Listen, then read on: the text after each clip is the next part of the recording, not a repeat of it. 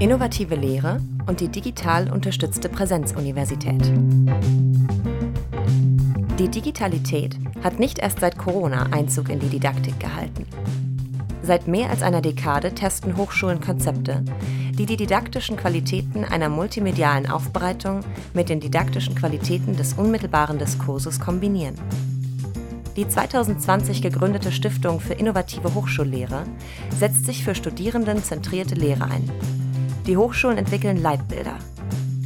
Jungwirth und Wolf sprechen über die Notwendigkeit, die Hochschulgesetze an die Entwicklungen anzupassen und auch hochschulische Lösungen für lebenslanges Lernen zu schaffen. Ein besonderes Anliegen ist ihnen die Lehrkräfteausbildung, die sie gerne noch enger an die Universitäten angebunden sähen. Liebe Podcast-Hörerinnen, wir haben heute das Thema innovative Lehre und digital unterstützte Präsenzuniversität mitgebracht. Liebe Gitter, Lehre war ja hier schon häufiger Thema. Unbedingt, liebe Carola. Gleich in der ersten Folge bei den Verfassungen hatten wir über die Finanzierung der Hochschullehre gesprochen. Den Qualitätspakt Lehre und die neue Stiftung Innovationen in der Hochschullehre hatten wir herausgehoben. In der zweiten Folge zu den Checks and Balances hatten wir festgehalten, dass das Vizepräsidentinnenressort Lehre eigentlich in allen Hochschulleitungen gesetzt ist. Klar, Lehre ist zentral. In der Strategiefolge hatten wir auch die Lehrstrategie und das Leitbild Lehre diskutiert. Und dann war das ganze Thema der Lehre natürlich noch einmal wichtig beim Thema Qualitätsmanagement.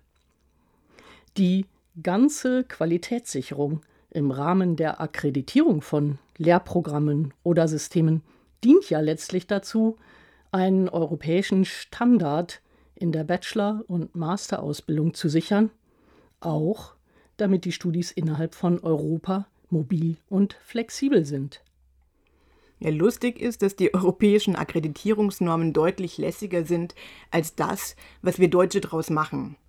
Und das, was wir draus machen, treibt wiederum die Vizepräsidentinnen für Lehre in die Verzweiflung. Aber darüber wollen wir heute gar nicht sprechen. Zum Thema Lehre gehören, und man glaubt es kaum, nämlich auch Bereiche, die wir noch kaum besprochen haben. Ja, und da ist zum einen die Digitalisierung in der Lehre, die uns mit Corona ja mehr oder weniger überrannt hat. Dazu gehören auch Veränderungen im Prüfungswesen. Das sind zum einen neue Lehrformen, nämlich das studierendenzentrierte Lehren und Lernen, das über die Digitalisierung neue Möglichkeiten erhält.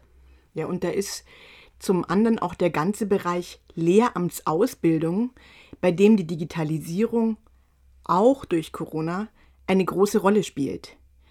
Digitalität muss ja auch die Schulen erreichen. Und da sind die lehrkraftbildenden Hochschulen zweifelsohne mit in der Verantwortung. Beginnen wir mit dem Thema Digitalisierung in der Lehre.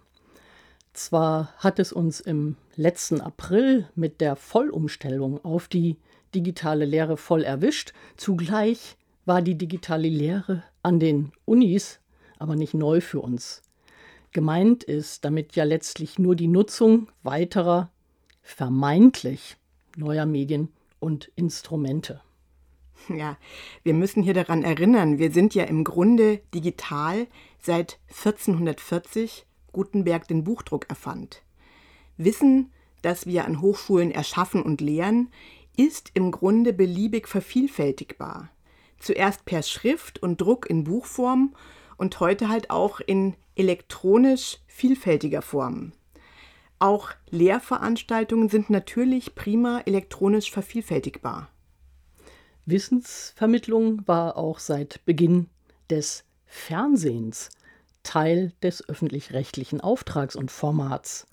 Vor kurzem hat das ZDF angekündigt, mit Dr. Mighty Nguyen Kim eine weitere sehr prominente Wissenschaftsjournalistin und Bloggerin an Bord zu holen.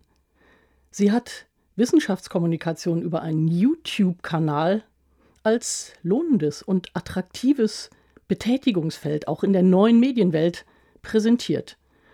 Und viele andere sind ja auch schon mit neuen digitalen Formaten, die im weiteren Sinne auch digitale Lehre sind, unterwegs. Lehre auf YouTube, natürlich auch im ZDF, ist zum zu extrem geringen Grenzkosten hochskalierbar. Ich erinnere hier auch an die MOOCs, die Massive Open Online Courses, die Anfang der 10er Jahre dieses Jahrtausends so gehypt wurden. Das ist alles total spannend und demokratisiert Bildung. Aber das ist nicht das, was ich unter Lehre verstehe. Lehre ohne Interaktion und Diskurs ist für mich keine Lehre. Schon weil Lehre beinhaltet, dass die Lehrenden aus dem Diskurs mit den Studierenden selbst lernen. Ich war schon relativ früh, Anfang der Zehnerjahre, in digitale Formate eingestiegen und wenig später auf Flipped Classroom-Konzepte umgestiegen. Der Grund war, dass ich die frontale Beschallung zunehmend für sinnlos und kräftezehrend für beide Seiten hielt und natürlich auch noch halte. Für den Diskurs blieb da oft gar kein Raum, weil die Zeit mit Inhalten angefüllt war. Die reine Diskussion der Inhalte war dann im Flipped Classroom-Konzept eine interessante Erfahrung, weil die StudentInnen oft erst in diesen Diskussionen überhaupt verstanden, wie sie sich dem Stoff nähern müssen. Ja, dieses sogenannte Flipped Classroom-Konzept ist interessant, weil nämlich die Value Time eben nicht für die frontale Beschallung mit Lehrinhalten verwendet wird, sondern für die Diskussion über die Lehrinhalte. Das war übrigens in Wittenherdecke schon lange vor der Digitalisierung, nämlich von Anfang an üblich. Aber studierendenzentriertes Lehren und Lernen, so wie es die Stiftung Innovationen in der Hochschullehre stärker fördern will, ist das noch nicht automatisch. Ja klar, da hast du recht. Auch beim Flipped Classroom-Konzept geben die Lehrenden einen recht rigiden Rahmen vor, innerhalb dessen gelernt wird. Und das ist zum Beispiel beim Problem-Based Learning anders. Hier suchen die StudentInnen mit Unterstützung der Lehrkräfte ihren eigenen Weg. Vom Problem über die Theorie bis hin zu einer relativ allgemeingültigen Lösung. Maastricht verfolgt dieses Prinzip mit Werf und hat hier auch viele Fans, zum Beispiel mich. Ich bin aber in Anbetracht der Betreuungsverhältnisse an deutschen Universitäten skeptisch, dass wir diese sehr betreuungsintensiven Formate in die universitäre Fläche ausrollen können. Bei den Hochschulen für angewandte Wissenschaften mag das anders sein. Allerdings glaube ich, dass auch Inseln des studierendenzentrierten Lehrens und Lernens hilfreich für die Bildung der Studentinnen sind und das klappt auch an Universitäten. Ja, da bin ich ganz bei dir, Carola. Deswegen ist es ja auch schon hilfreich, dass Hochschulen sich immer wieder um zusätzliche Mittel für attraktive und innovative Lehrformate bewerben können, die dann modellhaft mal etwas ausprobieren lassen und letztlich in der Hochschule vielleicht eine Art Anschubfinanzierung darstellen. Ja, aber hier gibt es auch Probleme, nämlich dass die Hochschulen in der Regel die Kosten für die neuen Formate nach der Anschubfinanzierung eben nicht selbst übernehmen können. Vielmehr haben sie sehr viel Kraft in den Aufbau von neuem Personal und neuen Formaten investiert. Diese Aufbauleistung bricht dann weg, wenn die eingeworbenen Zusatzmittel auslaufen. Das erleben manche Hochschulen jetzt gerade bei dem Übergang vom Qualitätspakt Lehre zur Stiftung Innovation in die Hochschullehre.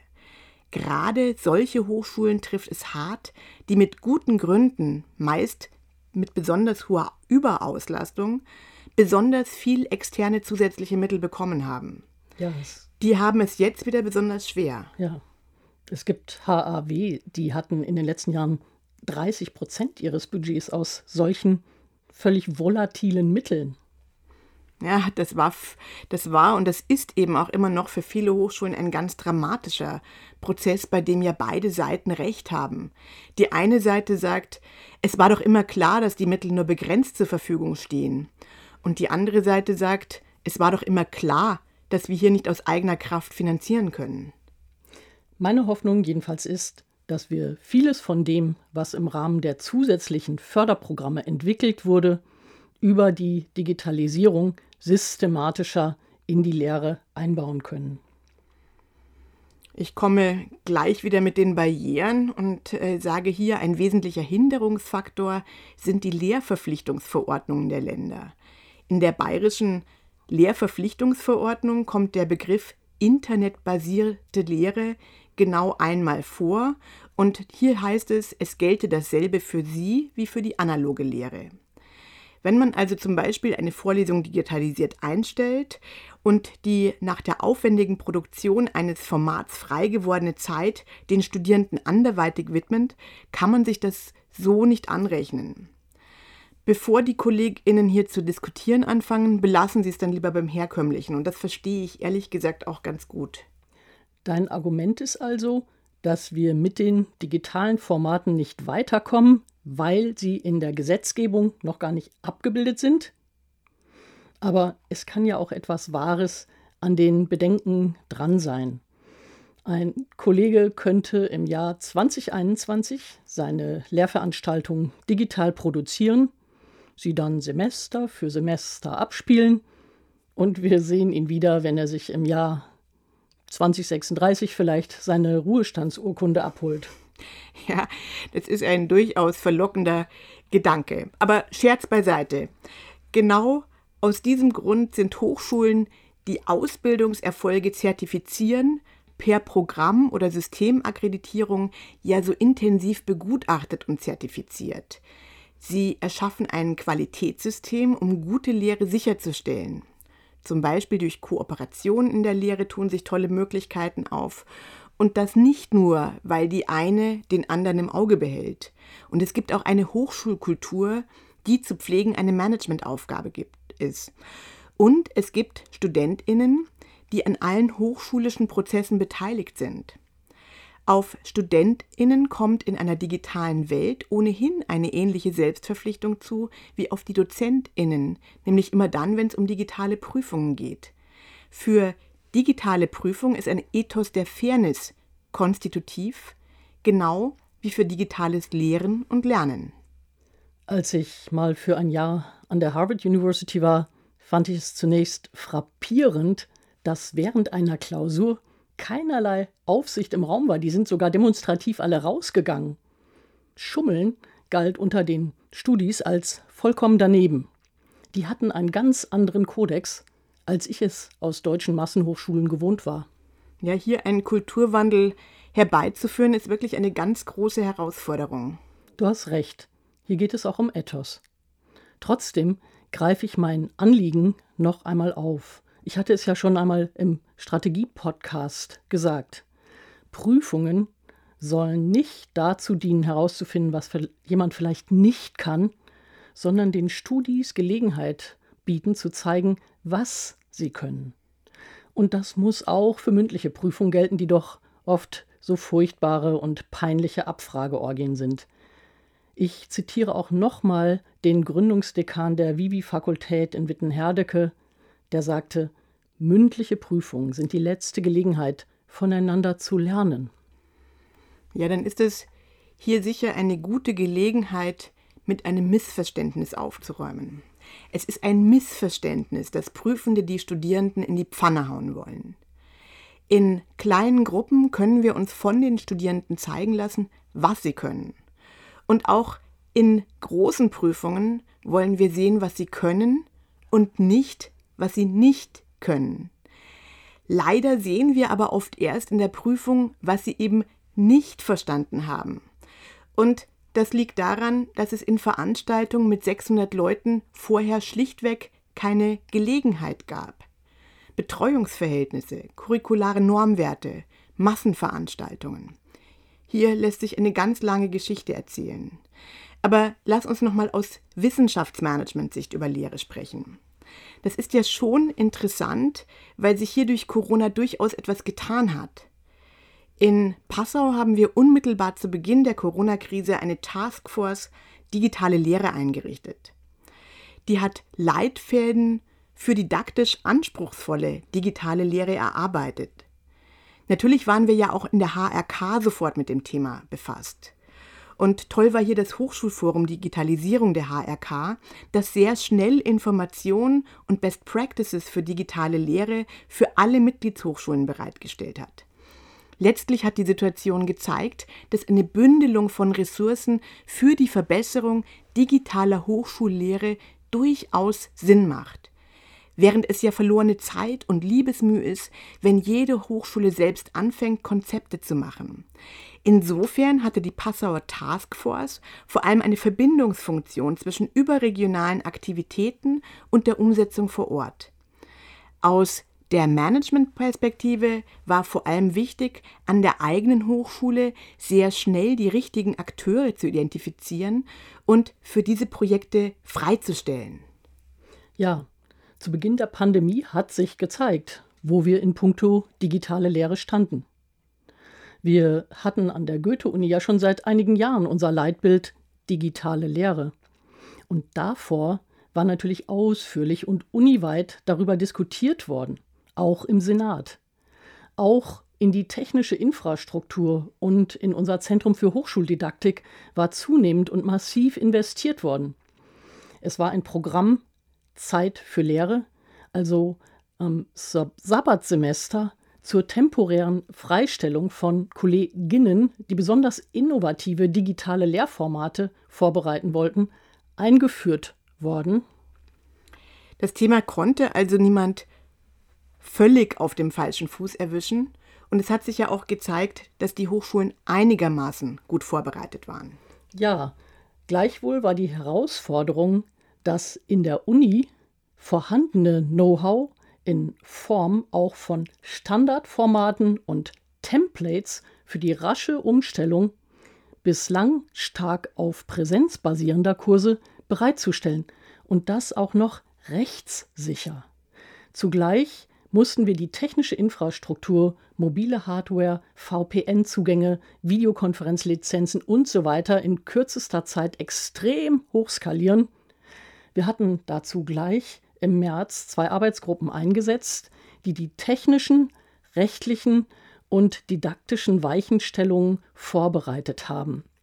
Und dann habe ich an der Goethe-Uni etwas gemacht, was ich bis dato noch nie gemacht hatte, per Eilverordnung, das heißt ohne Einbeziehung der Gremien, Anpassungen der Studien- und Prüfungsrahmenordnung erlassen, damit die Studis ab April zu angepassten Bedingungen rechtssicher studieren konnten. Da ging es beispielsweise um längere Fristen für alles Mögliche, anders skalierte Workloads, andere Prüfungsformate, mehr Teamteaching, das auch anrechenbar war für die Kolleginnen. Das war ein Kraftakt, aber hat insgesamt überraschend gut geklappt. Und der Senat hat dann auch die Anpassungen immer sehr konstruktiv mitdiskutiert und mitgetragen.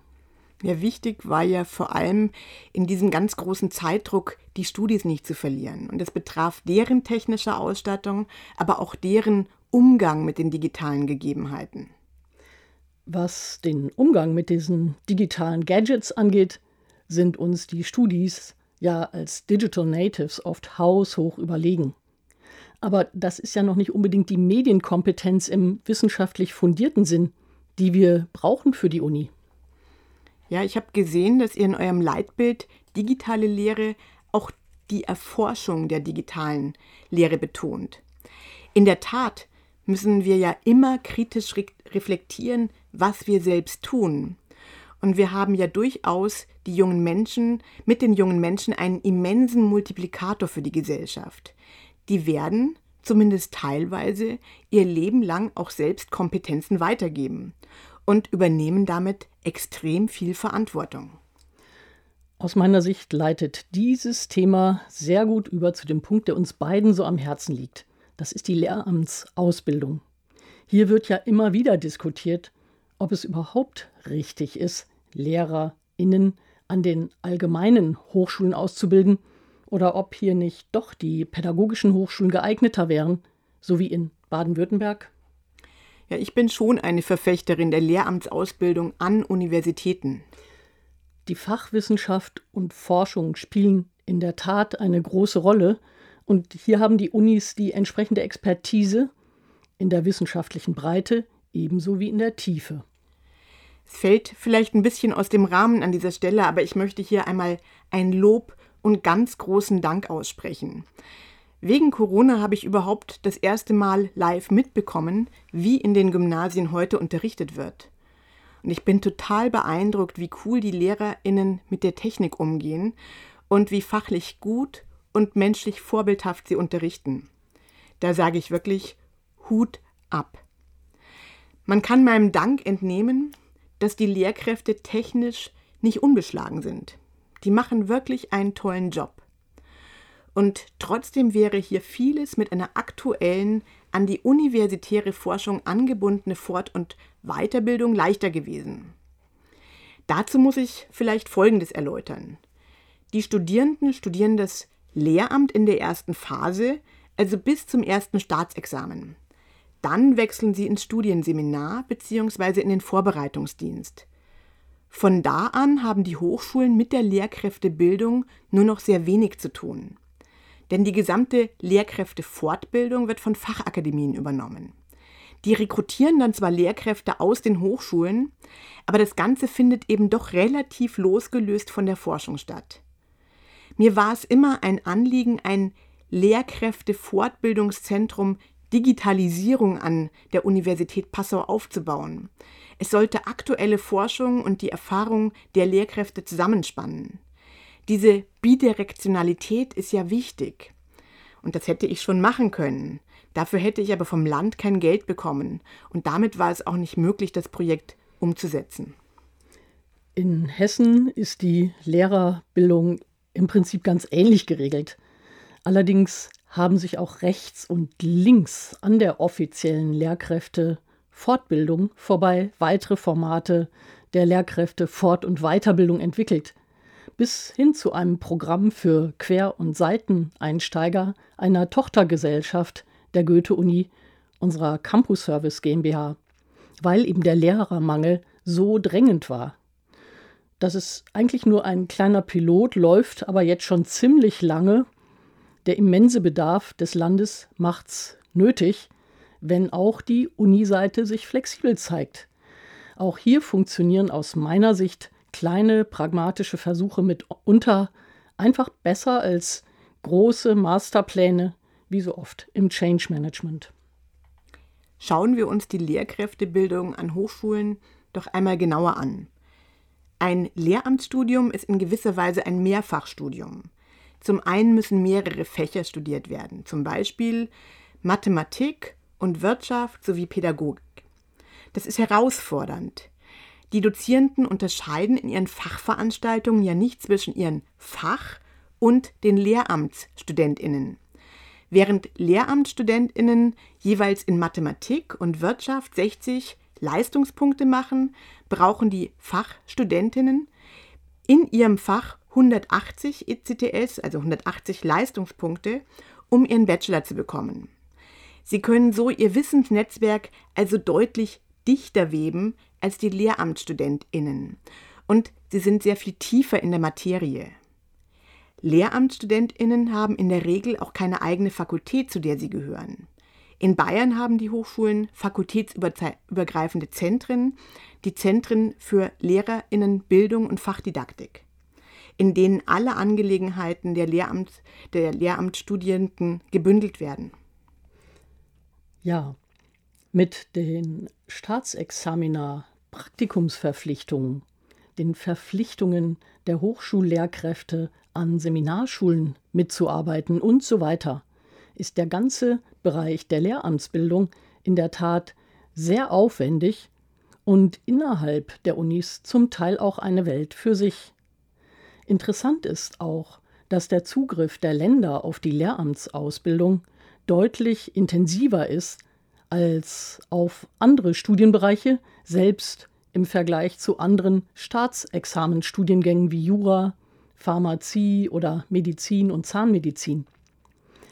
Wir hatten ja in der HRK die sehr interessante Diskussion über die Digitalisierung in der Lehrerbildung. Da gab es aus meiner Sicht durchaus interessante Ideen.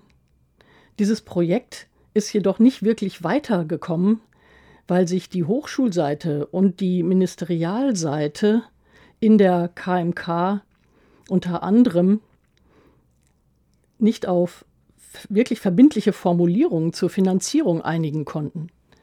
Die Ministerien wollen immer Neues und Zusätzliches. Die Unis haben keine zusätzlichen Mittel dafür und können auch nicht kurzfristig umschichten. Ja, ich habe diesen Prozess ja damals vertreten und es fällt mir jetzt erst auf, wo du es ansprichst, nämlich die Parallele zu meinem Zentrum für Lehrerfortbildung. Diese Bemühungen sind ja auch gegen eine freundliche Betonwand gelaufen. Ein weiteres Thema, das uns in Bezug auf die Lehrkräftebildung umgetrieben hat, war der Seiten- und Quereinstieg ins Lehramt. Eigentlich ist es ja schön, wenn ein Wirtschaftsmathematiker, der in der Versicherungswirtschaft beschäftigt ist, feststellt, dass Kinder und Schule schon immer sein Traum waren. Er wird dann in die zweite Phase, das heißt in das Studienseminar und den Vorbereitungsdienst eingegliedert. Dort soll er die Umsetzung und Routinisierung der theoretisch erworbenen Kompetenzen im Sinne von Expertiseentwicklung vertiefen. Allerdings fehlt ihm die Theorie der ersten Phase, also der Theorieerwerb in Pädagogik und Psychologie. Oft werden Seiten- und QuereinsteigerInnen auch einfach so in die Klassen geschickt, einfach weil der Mangel so groß ist. Eine wissenschaftsorientierte und evidenzbasierte Professionalisierung ist jedoch unerlässlich. Und hier spielen die Hochschulen mit ihren Kernkompetenzen in der Lehrkräftebildung eine zentrale Rolle, die natürlich auch für die Nachqualifizierung genutzt werden sollte. In der Entschließung des Senats der HRK vom 25. Juni 2020 ist das sehr deutlich formuliert. Ich zitiere Eine Zwischenwelt der Fortbildung erzeugt Qualitäts- und Akzeptanzprobleme und Lehrkräfte zweiter Klasse mit ungleichem Status, ungleicher Besoldung und ungleichen Karrierechancen. Für die Chancengerechtigkeit der nächsten Generation ist eine qualitätsgesicherte Lehrkräftebildung mit hohem wissenschaftlichem Anspruch für alle Lehrkräfte unerlässlich, unabhängig davon, welchen Einstieg sie in die wissenschaftlich fundierte Profession des Lehrers oder der Lehrerin auch nehmen. Finde ich ja bemerkenswert, dass ihr da offenbar ein eigenes Modell entwickelt habt. Ja, halt einen kleinen pragmatischen Piloten. Auch kein neues Modell auf Landesebene.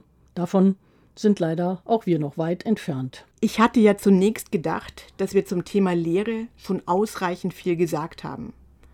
Aber es ist wie überall im Wissenschaftsmanagement. Die Themen werden umso größer, je tiefer man bohrt. In diesem Sinne können wir noch viele Folgen zum Thema Wissenschaftsmanagement machen.